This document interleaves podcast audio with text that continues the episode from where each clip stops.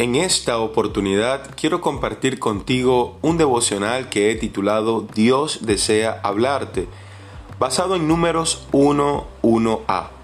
Habló Jehová a Moisés en el desierto de Sinaí, en el tabernáculo de reunión.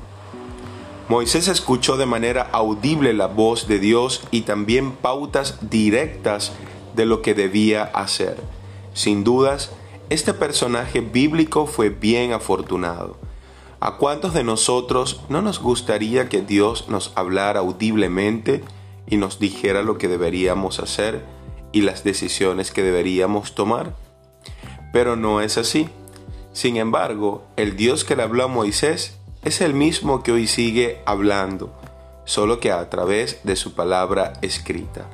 Un predicador dijo, si quieres que Dios te hable audiblemente, entonces lee la Biblia en voz alta.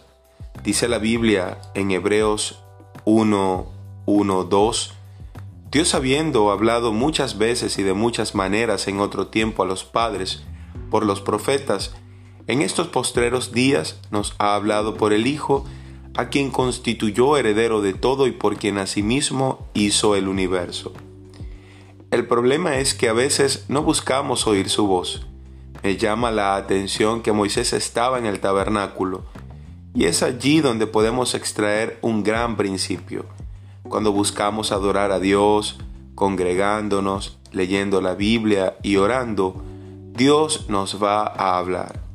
Ahora la pregunta sería, ¿estoy obedeciendo a Dios y su voluntad revelada? Desde el principio fue así, obedecer su palabra.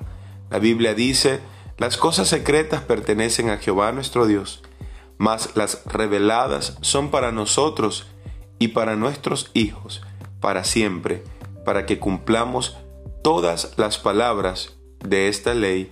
Deuteronomio 29, 29.